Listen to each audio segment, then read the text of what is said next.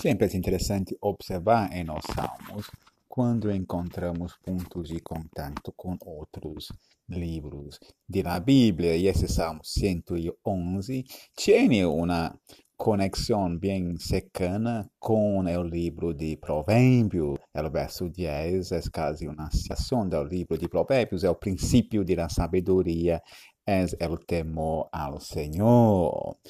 Temos ali um, um, um ênfase que seria bem natural encontrar no livro de Provérbios. Quienes praticam isto adquirem entendimento e alabam ao Senhor toda a sua vida. E essa sabedoria se adquire no Salmo, segundo a reflexão e a meditação sobre os hechos do Senhor, que suas obras são grandes, que sua criação é hermosa e seu caráter, ele é justo, ele é bondadoso, é compassivo, alimenta, cuida de seu povo, a qual lhe dá poder. Há uma referência à história de Israel nesse salmo.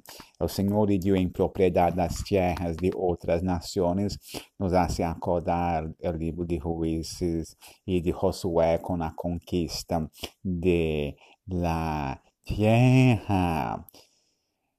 Também é importante nesse salmo é o tema do pacto.